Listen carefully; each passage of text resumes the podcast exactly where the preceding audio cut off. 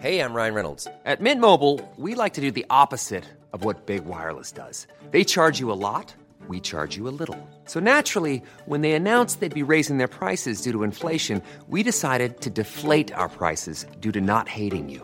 That's right. We're cutting the price of Mint Unlimited from $30 a month to just $15 a month. Give it a try at mintmobile.com slash switch. $45 upfront for three months plus taxes and fees. Promo rate for new customers for limited time. Unlimited more than 40 gigabytes per month. Slows. Full terms at mintmobile.com. La verdadera historia del mago Merlín, el hechicero más famoso de todos los tiempos.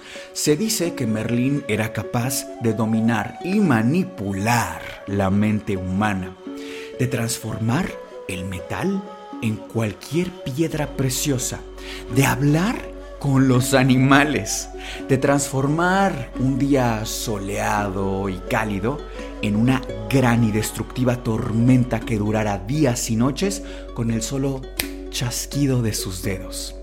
Se dice de Merlín que era capaz de ver el futuro y así avisar y ayudar a su protegido, el rey Arturo. Algo que mucha gente no sabe es que se dice que Merlín sigue vivo. Así como lo escucharon, se dice que sigue vivo, atrapado en las entrañas de un bosque francés, esperando a ser traído de nuevo a este mundo. Les voy a leer un fragmento, un pasaje muy breve de El Rey Arturo con respecto a Merlín. Aquí está. En la noche en la que el Rey Arturo se había coronado, fue su consejero, el viejo Merlín, quien se acercó a su hombro para advertirle del inminente peligro en el que su ahora majestad se encontraba. Merlín desató su saco de cuero y de éste extrajo hojas de malva dulce. Las arrojó al fuego que como si fuera la garganta de un dragón, expulsó chispas incandescentes que parecían lava volcánica. En el viento Merlín escuchó el relinchar de caballos y el grito de soldados. Mi rey, hijo de mi alma, mi magia me deja ver lo que tus ojos no pueden ni podrán. Te auguro un reinado tan poderoso como breve. Caerás en batalla con todos los honores. Tu espada tibia permanecerá en la tierra, mi rey.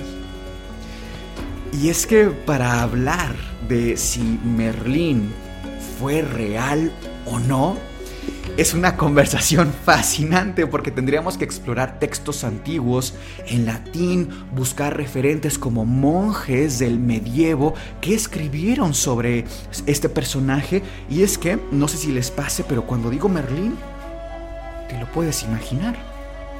Pareciera que viviera en el colectivo imaginario de todos. Lo podemos visualizar como este hombre sabio, confiable, un hombre de barba larga, de túnica mística, de gran sabiduría y hasta nos imaginamos con un báculo de poder. ¿Cómo es posible que un personaje que no, no fuera real lo tuviéramos tan presente, insisto, en el imaginario de, de todos? ¿O acaso es que sí fue un personaje verdadero? ¿O está inspirado en alguno otro que sí fuera real? Esta noche vamos a hablar de eso Bienvenidos a al Podcast, yo soy el Dr. Miguel y es para mí un placer estar un domingo más con todos ustedes. Como ya notaron, seguramente estoy solo, eh, no hay nadie de este lado, no hay nadie detrás de cámaras, estoy solo con ustedes porque por una infortunada situación de salud, tanto Sergio como Fer están resfriados y no se pueden presentar para acompañarnos, pero seguramente la siguiente semana ya estarán con todos nosotros. Por mientras, esta noche nos toca estar solitos, a ustedes estimados antisuscriptores y a mí.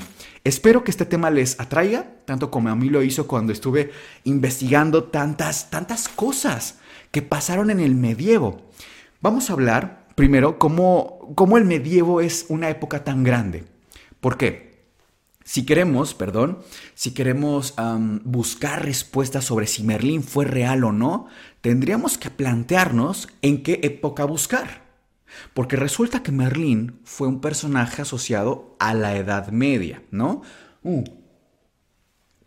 Sin embargo, la Edad Media no es cualquier cosa. La Edad Media no duró tres, 5 o 10 años, ni un siglo. Duró casi mil años. y eso es muy complejo, es casi como buscar una aguja en un pajar. Imagínense que no pasa en un siglo, literalmente una vida completa.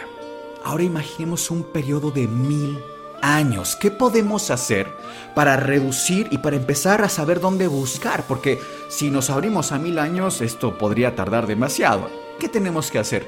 Lo que sugiero es pensar con qué otro personaje está asociado el viejo mago. Y desde luego la respuesta más obvia es con el rey Arturo.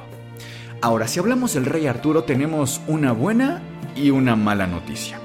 El rey Arturo, o por lo menos el 99.9% de la información que hay con respecto al rey Arturo, es leyenda, es mito. No son contextos históricos que pudiéramos nosotros tomar como un apoyo o un referente de búsqueda. Entonces, ¿Cuál es la buena noticia, Miguel? Pues resulta que el rey Arturo sí está asociado a una época en concreto, del siglo IV al siglo V. Bueno, menos mal, ahora tenemos que buscar solo en un siglo. ¿Cómo era la Edad Media?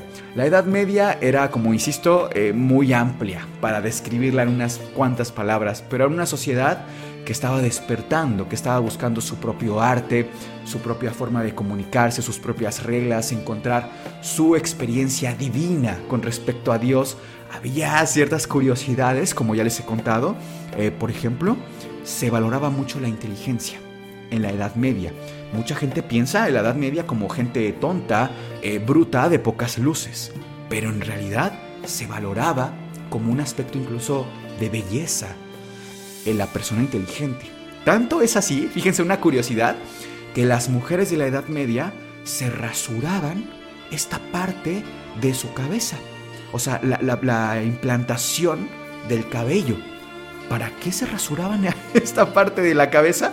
Bueno, resulta que lo que buscaban era dar la apariencia de una frente mucho más grande, mucho más amplia, porque una frente grande se asociaba a una gran inteligencia, a una gran creatividad. Y eso era valorado como belleza. Fíjense qué interesante. Ah, pero ¿cómo se relaciona el mago Merlín con el rey Arturo? ¿Cuál es el origen de esta relación? Si es que el rey Arturo era ficticio, ¿cómo es que Merlín se asocia con todo esto? Bueno, resulta que la leyenda original nos cuenta que el mago Merlín no solo era su tutor o, pues sí, su protector, sino que casi que creó a Arturo. La leyenda cuenta que el mago Merlín fue con un rey. El rey se llamaba Uther Pendragon. Y este rey era pues tan poderoso y rico como cualquier rey de la Edad Media. Sin embargo, tenía una debilidad o un talón de Aquiles.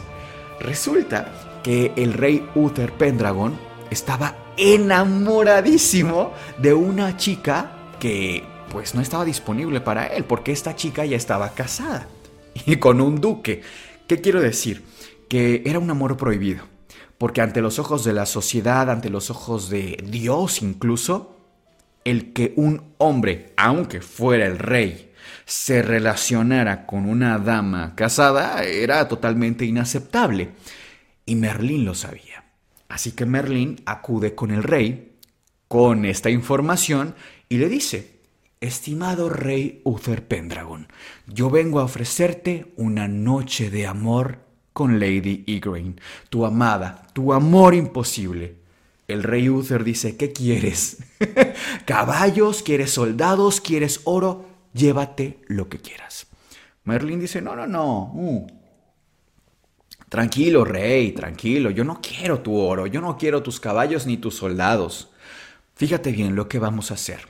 Como sabes, Lady Igraine está casada con el duque. El primer favor que te voy a hacer es encargarme de que el duque no esté presente por 24 horas. Va a salir del pueblo. El segundo favor que te voy a hacer es darte una poción, un brebaje, que en cuanto lo tomes te empiece a transformar físicamente en el duque.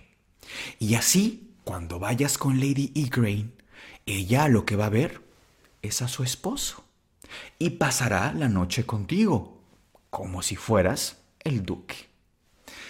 Pendragon se queda desde luego impactado porque lo que le estaba ofreciendo era un pacto de magia, un pacto de amor. Le dice el rey a Merlín, ¿y qué quieres de mí entonces si no quieres ni mi oro, ni mis caballos, ni nada? ¿Qué quieres? Lo que quiero, dice Merlín, es al fruto que se engendre en esa noche de amor. Nueve meses después, yo vendré a reclamar ese fruto que por derecho es mío. El rey acepta, toma esa noche la poción, siente cambios en toda su piel, al verse en el reflejo de un charco, nota que ya no se ve como Uther Pendragon, sino como el duque, y se dirige discretamente a la casa de Lady Igraine, donde encuentra que no está sola está acompañada de una pequeña de cabellos rojizos y ojos como la miel. Así se describe. Él no sabe quién es ella. Pero cuando ella ve a el rey, que en este caso era su papá, el duque, Papá, ya llegaste, volviste. Y le dice el rey, eh, sí, regresa a tus aposentos, después hablamos. ¿Dónde está tu mamá? Encuentra a Lady Igraine y en efecto, pasa lo que tiene que pasar. Y nueve meses después, Merlín regresa por su tesoro. Y sí, ese bebé era desde luego Arturo.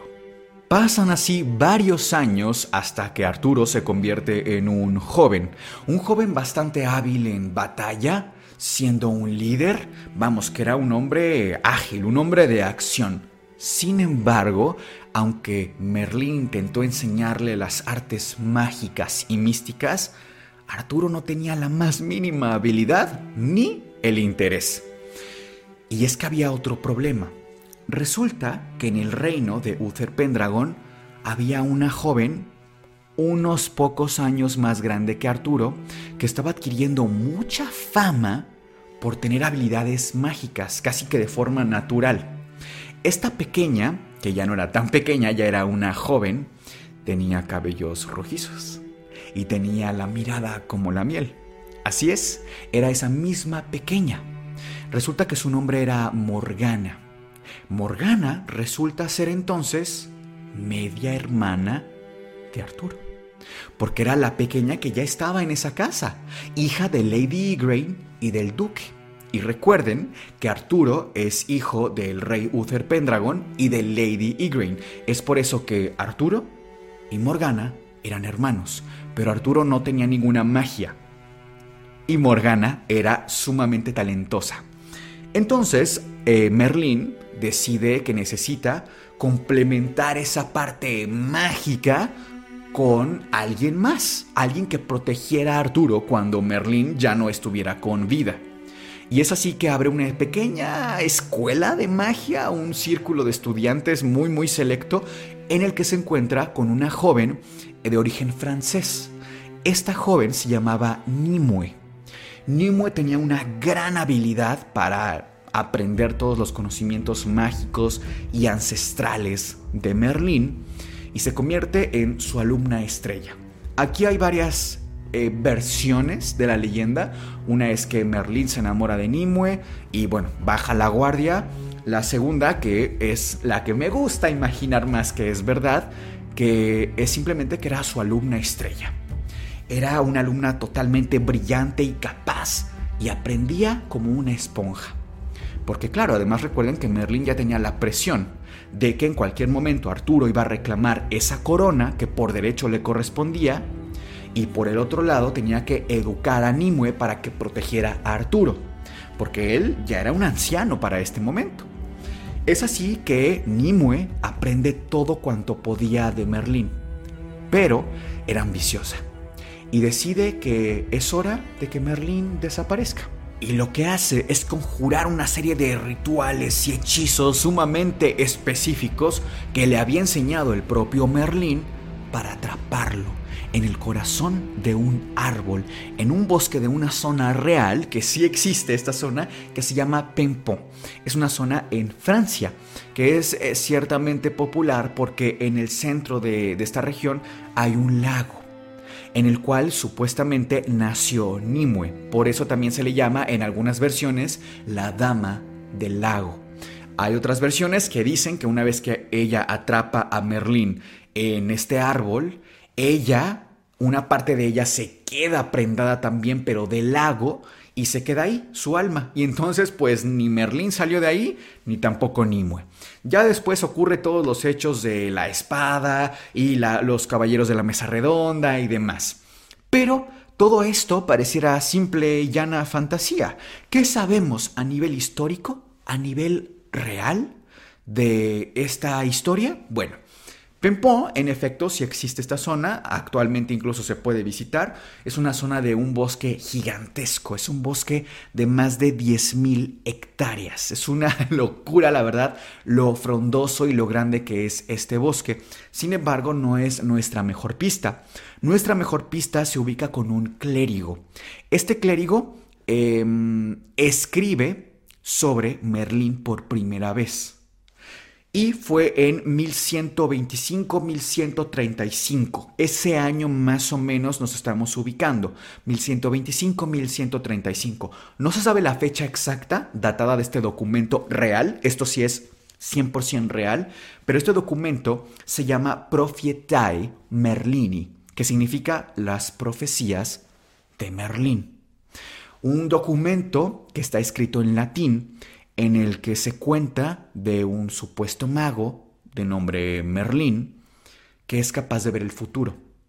Y además, ojo aquí, quien lo escribe es un monje. ¿Por qué creo que es importante eh, decir que lo escribe un monje? Porque resulta que en la Edad Media no cualquiera sabía leer y escribir, era un absoluto privilegio el saber eh, leer un documento o el escribir un documento. ¿Y quién tenía mayormente esta habilidad o conocimiento? Los clérigos, los monjes. De hecho, para buscar información de Merlín es prácticamente nuestra única fuente, lo que escribían los clérigos y monjes. Y fíjense qué interesante que monjes cristianos nos hablen de un mago, ¿no? Bueno, resulta que eh, este monje se llama Geoffrey Monmouth o en español, Godofreo, Godofreo de Monmouth. Vamos a llamarle Goffrey, que suena un poco más eh, lindo, ¿no? Goffrey. Pues el buen Goffrey escribe este libro que les comentaba de las profecías de Merlín y no conforme con eso, escribe un segundo libro. Este libro se llama algo así como La historia de los reyes britanos. Es un libro que se considera sumamente histórico. ¿Qué quiero decir con esto? Que es un libro que es un referente de historia real, literal, real, cosas que sí pasaron. ¿Cuál es aquí el dato inquietante o que nos viene a traer noticias que nos despiertan la curiosidad? Pues que en este segundo libro que él escribe, insisto, de contexto histórico, aparece nuevamente Merlín. Aparece Merlín con sus profecías, con toda esta figura que ya le conocemos, y nos preguntamos, bueno, ¿que no era un libro histórico? Ahí se entremezclan muchas cosas y no obstante con esto aparece un tercer libro, un libro llamado Vita Merlini, un libro también en latín que nos cuenta y nos describe mucho más a detalle quién es Merlín, con nombre completo pero además revelándonos un dato interesantísimo, que Merlín no es un nombre real, sino aparece Aquí quiero hacer dos señalamientos. El nombre que aparece de este personaje es Merlini Ambrosius. Anoten este dato, Merlini Ambrosius. Pero también se comenta que en este mismo documento que el personaje de Merlín está inspirado en una persona real y que se cambió el nombre para proteger su identidad. Bueno, este personaje real, en efecto, sí existió y se llama Merdin. Meridin, algunos también lo ubican como Lailoken, pero resulta que Meridin es un personaje... Híjole, es que igual lo más interesante que la historia que conocemos de Merlín. Resulta que Meridin era un personaje de más o menos del 570 aproximadamente. ¿Y por qué digo que es interesante? Porque tenemos registro histórico de él. Hubo una batalla, la batalla de Arfrid, eh, que ocurrió en el año 573, 574 aproximadamente, y se sabe que él estuvo ahí. Hay aquí dos versiones. La primera es que Meridin, o el verdadero Merlín, era un bardo, era un poeta. Los poetas o los bardos en la Edad Media eran personas que se dedicaban a eso, a hacer canciones, a traer instrumentos musicales para cantar poemas y sobre todo hazañas del rey o de pues las batallas que se suscitaran en esa época. El bardo, o vamos a llamarle vamos a llamarle el bardo para no confundirnos, porque recuerden que es Meridin, también llamado Lailoken, y que son supuestamente el verdadero Merlín, ¿de acuerdo? También se le llamaba el bardo. Para fines prácticos vamos a llamarle al bardo a, estos tres personajes o tres entidades, ¿no? O el verdadero Merlín. Bueno, supuestamente el bardo era una persona que tenía trastornos psiquiátricos. Es una teoría que se aborda como mucho más realista. Porque el bardo pensaba que podía ver el futuro. Tan es así que va con el rey de su reino y están a punto de ir a una batalla. Y él le dice al rey, mi rey, tengo la visión de que vamos a perder terriblemente esta batalla. Tenemos que hacer algo. El rey enfureció y le dice, ¿cómo te atreves a pensar, a dudar de la grandiosidad de mi reino y de mi ejército? Ahora tú vas a ir con el ejército y vas a ver cómo triunfamos. ¿Cuál es la sorpresa? Que en efecto el bardo o el verdadero Merlín tenía razón. Su visión, ya sea un tema psiquiátrico o algo místico, se cumple. Y pierden la batalla terriblemente. Tan es así que él pierde la razón aún más cuando esto ocurre. Y es que el contexto también tomen en cuenta que siendo un pues un poeta un artista era de un alma más bien sensible, no era un guerrero. Y al ver todos los horrores que se suscitaron en la batalla, pues no lo dejó en un muy buen lugar psicológicamente hablando. Este tipo de teorías, donde se aborda ya como un aspecto mucho más realista, creo que son un campo bien interesante de explorar. Claro que también existe lo más místico y es que sí tenía la posibilidad de ver el futuro y se cumple esto. Sea como fuere, el verdadero Merlín o el bardo decide internarse en el bosque. Decide internarse en el profundo bosque para, uno, escapar del rey, del furioso rey que en primer lugar lo mandó a batalla. Y número dos, porque estaba harto de tener estas visiones o estos pensamientos inquietantes. Pasa algún tiempo viviendo en el bosque, con la única compañía de los animales del bosque, cuando lo encuentra un personaje interesantísimo. Un personaje que en verdad creo que merece su propio episodio. Era un santo, es un santo, San Mungo. Ahí les va. Resulta que está el bardo en el bosque, el verdadero Merlín, y lo encuentra una persona con vestimenta de fraile, de clérigo. Se acerca a Merlín y lo auxilia. Lo baña, lo lleva con él para ayudarle, porque recuerden que estaba en una situación sumamente terrible y precaria e inquietante. Es así que lo lleva a su posada, lo ayuda y entiende el estigma de Merlín. ¿Pero por qué? Porque un santo ayudaría a un mago, a un hechicero, porque él conocía el estigma de la magia. Resulta que San Mungo, perdón, es que me emociona muchísimo. Esto está, muchachos, yo me emociono mucho con este tipo de cosas que dices, wow, parecería que es ficción, ¿no? Resulta eh, que, que San Mungo era el producto de una princesa de nombre Tenue. Tenue era el nombre de esta chica que se embaraza, nadie sabe de quién, se presume de un primo lejano o nadie sabe de quién. Eso sí, no hay un registro que sea fidedigno, ¿no? Pero en resumen, hay una princesa de nombre Cenue en Inglaterra que se embaraza, perdón, un traguito. Mm. Se embaraza en deshonor. Porque pónganse en contexto. Es la Edad Media. Es una princesa, no es cualquier muchachilla ahí del vulgo, por favor. Es una princesa. El rey de este reino, eh, o el monarca, vamos a llamarle, porque en realidad era como, no eran reyes como tal, sino burgueses. Se entera de esta situación y lo que hace es tomar a su hija y antes de que la gente se enterara, te vas. Y lo que hace es llevarla a un precipicio, el más alto de toda la zona, y la empuja. Sin embargo, mucha gente ve que el rey empuja a su hija.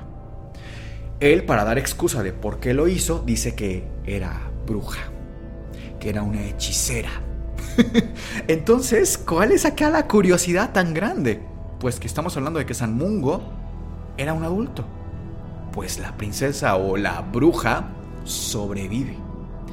Ya caída del precipicio y casi que por obra de Dios, sobrevive.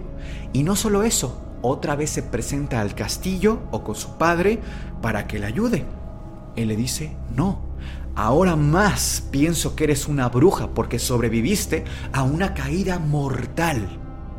Te vamos a atar a una balsa sin remos y te vamos a dejar ir en el mar, en la noche en la que hay una tormenta tan fuerte que las olas te devoren. En efecto, la ponen en esta balsa sin remos, amarrada, recuerden, ella embarazada. Y en cuanto la ponen en el mar, la tormenta desaparece. Y ella empieza a irse por la corriente hasta llegar a una zona en la que hay unos clérigos de la misma orden en la que más adelante San Mungo pertenecería. Y claro, esto ocurrió en una zona que después San Mungo eh, funda es el fundador de una zona real que se llama Glasgow, esto en eh, Inglaterra. Es fascinante encontrar este tipo de personajes porque tomen en cuenta que hay vitrales, hay escritos de que sí en efecto se encuentra San Mungo con Lailoken o con el bardo o con el verdadero Merlín y entiende este contexto, digamos, de em, el estigma social, como les comentaba, de la magia o de ser parte de algo místico, ¿no? Lo ayuda y bueno, pasa tiempo después. Hay otro relato, porque hasta aquí nos quedamos en cuanto a saber qué pasó. En realidad, eh, Goffrey o Godofreo, que recuerden que era nuestra fuente bibliográfica fidedigna, pues no nos da mayores detalles. Más que eso, que era un personaje que se inspira en, sabemos de la batalla que fue real, sabemos que la Iloken, sabemos de San Mungo, pero hay otra, otro, otro personaje real que es Nenio. Nenio es otro clérigo. Cuando pensemos en clérigo pensamos en fuente bibliográfica. Y Nenio nos cuenta de un rey que había muchos reyes. Recuerden que fueron mil años, ¿eh? Recuerden que en mil años cuántos reyes no estuvieron ahí, cuántos burgueses no estuvieron ahí. Bueno, pues este rey de nombre Vortigar, que era un personaje aparentemente ficticio, era un rey impostor, era un rey malvado. Algo que pasaba en el medievo es que mm, cuando no eras un britano o no eras, no eras un nacido propiamente en la región, eras un sajón eras una persona que no pertenecías, como un extranjero. Pero los sajones no podían disfrutar de los mismos beneficios que alguien nacido como britano, ¿no? De tal suerte que era la situación de Vortigar. Era un sajón. Por eso la gente no lo quería y era un impostor y bueno, era de lo peor. El punto es que se cuenta en la leyenda que Vortigar quería formar una enorme fortaleza de paredes increíblemente enormes e imponentes. Pero cada vez que estaban a punto de terminar, todo se caía, toda la construcción se derrumbaba. Vortigar manda llamar a todos sus magos, brujas, hechiceros, a sus consejeros también, para que le digan qué está pasando. Y supuestamente había una maldición en esta zona. Aquí viene lo interesante. Uh que sea como fuere, si, si fueran solo leyendas, lo interesante es cómo convergen. Porque fíjense que la leyenda cuenta que la maldición de este lugar solamente podía limpiarse si llevaban a un pequeño, un joven, un muchachillo, nacido sin padre. La leyenda cuenta que Lailoken no tenía padre y que incluso era el hijo de una mujer, una mortal cualquiera, y de un incubo que era una especie de demonio y que por eso tenía la habilidad de ver el futuro, tal cual como lo hacen ciertos demonios en ciertas tradiciones. Bueno, tenían que llevar a un muchachillo sin padre y derramar ahí el líquido que corría por sus venas. Encuentran a un muchacho de nombre Ambrosius. De nombre Ambrosius. Lo encuentran y en efecto derriban eh, la construcción y ponen ahí eh, pues el, líquido que corría por las venas de este muchachillo de nombre Ambrosius. Y Ambrosius ve o tiene una visión, su primera visión, de un dragón rojo y un dragón blanco luchando mortalmente. Tan interesante es esto que hay una pintura real en la que se representa esto del autor anónimo, no se sabe quién lo pintó, pero es, eh, pertenece todavía a, presuntamente a finales del medievo aproximadamente. Y representa justo al, dragón rojo y al dragón blanco, que según eh, la iconografía son los sajones peleando con los britanos, ¿no? Por esta imposición de quién se queda con el territorio y quién tiene los derechos y demás. Bueno, ¿recuerdan cuál era el nombre de Merlín? Ambrosius, supuestamente. Coincide una cosa con la otra. ¿Cuál es acá la curiosidad que yo encuentro? Que no es lo mismo ahora como manejamos la información en Internet. A un clic de distancia ustedes tienen la misma información que yo tengo. En aquellos días no. Un clérigo podía tener una información que jamás iba a tener hasta muchos años después otra persona. Pero bueno, antes de pasar a mis conclusiones, a mis notas finales, me encantaría leer las de ustedes en los comentarios, así que mientras dejan ustedes sus comentarios finales, sus conclusiones personales, vamos a pasar a las invocaciones. Invoco a Fátima Z1005, que es miembro escoba voladora, y dice, qué bendición y emoción tener diferentes puntos de vista y llevar lo paranormal a lo real y cómo podemos nosotros como simples mortales detectarlo. Ah, querida Fátima, bueno, es que ya nos escribe en el episodio extra o el material adicional que tenemos para miembros del canal que se llama Cómo identificar a un psicópata, porque recuerden que tuvimos recientemente el episodio de Ted Bundy y ahora analizamos con una psicoterapeuta el caso desde la perspectiva psicológica. Si les interesa verlo, lo vamos a dejar por aquí, pero recuerden que solo los miembros pueden ver este material. También invoco a Roxana Elizabeth Villegas 8523 que dice, yo estoy muy feliz de tener mi membresía activa. Es hermoso verlos antes y tener los beneficios. Lo recomiendo un montón y más que es más que es muy poquito. Yo hasta lo hice con la tarjeta de MP. Muchísimas gracias, Rox. También invoco a Valentina Blanco 2760, que es miembro Calabaza, y dice: Hola Sergio Miguel y Fer, amo sus videos y me alegran el día cada que Sergio dice compre tazas. La verdad me gustaría que hicieran el caso de Polet Guevara. Es muy interesante. Su suscriptora, fan número uno. Muchísimas gracias, vale. Qué amables. La verdad es que ustedes hacen posible este proyecto hacen posible que estemos aquí trabajando, que nos pongamos a buscar libros, bibliografía, a investigar. Muchísimas gracias. Y ahora sí, vamos a pasar a pues mis conclusiones.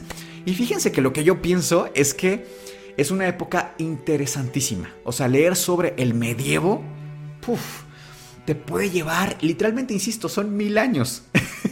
Nos podría llevar otros mil más el documentarnos sobre mucho de lo que pasó en el medievo. Creo que es una época muy malentendida, que se habla como si fuera, insisto, eh, gente que no sabía, que no le importaba. En realidad, pues, recuerden, fue hace mucho tiempo. Algo que me llama la atención también es la serie de tradiciones mágicas y místicas que había en esta zona en esa época. Por ejemplo, hay diferentes libros reales, eh, manuales, grimorios, que nos hablan de cómo tomar una mandrágora. Una mandrágora, que es esta raíz con forma humanoide que sí existe. Esta mandrágora no podía extraerse de cualquier forma, porque resulta que tenía la capacidad de chillar, de llorar tan fuertemente que su chillido causaba sordera e incluso la locura. Incluso hay una versión que comenta que el bardo o la Iloquen o el verdadero Merlín sacó una mandrágora sin el procedimiento mágico adecuado, que por cierto se describe muy bien en varios grimorios, que consiste prácticamente en tomar cera de abeja, ponérsela en los oídos, para después hacer un círculo de sal alrededor de la mandrágora y después con un perro atar el cuello del perro a la mandrágora y así echarlo a correr y que saliera la mandrágora. Lo interesante de todo esto también es el contexto previo a cómo se, creaban las mandrágoras, estas raíces que parecían como con forma de ser humano. Se pensaba que salían porque cuando una persona estaba muy muy triste, acudía a los bosques y pues ponía una soga del árbol y obviamente se iba. Y al momento de que escurría algún flujo de su cuerpo, caía sobre la tierra y brotaba una mandrágora. Es por eso que chillaban, porque era el último llanto en medio de un dolor tan grande. Fíjense, es que de verdad es, es, fascinante. Fuera de la parte incluso mágica, si nos quedamos solo con el contexto histórico y lo que pensaba la gente, es de verdad increíble para mí.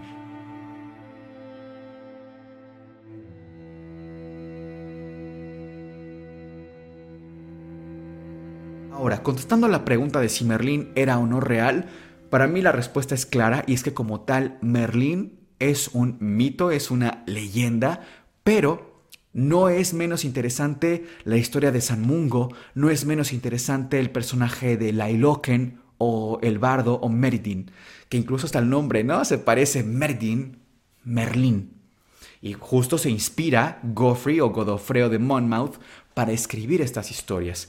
Honestamente creo que era una época en la que se utilizaban muchas alegorías, muchas formas de, de metáfora para hablar de reyes, para hablar de reinados, para hablar de cómo era la sociedad. Incluso lo sabemos, la batalla entre los sajones siendo un dragón blanco y los britanos siendo un dragón rojo y cómo luchaban entre sí y se manifestaba en el arte, en las leyendas, en los poemas.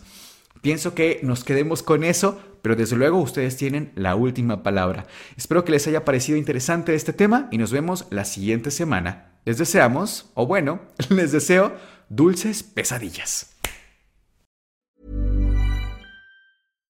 If you're looking for plump lips that last, you need to know about Juvederm lip fillers. With Juvederm Volbella XC and Juvederm Ultra XC, your lip look, whether it's subtle or bold, can last up to one full year with optimal treatment and no additional maintenance. Find a licensed specialist and see if it's right for you at Juvederm.com today. That's J U V E D E R M.com. Add fullness to lips in adults over 21 with Juvederm Volbella XC or Juvederm Ultra XC. Do not use if you have severe allergies or a history of severe allergic reactions, or if you're allergic to lidocaine or the proteins used in Juvederm. Tell your doctor if you have a history of scarring or taking medicines that decrease the body's immune response or that can prolong bleeding. Common side effects include injection site redness, swelling, pain, tenderness, firmness, lumps, bumps, bruising, discoloration, or itching. As with all fillers, there's a rare risk of unintentional injection into a blood vessel, which can cause vision abnormalities, blindness, stroke, temporary scabs, or scarring. For full important safety information, visit juvederm.com.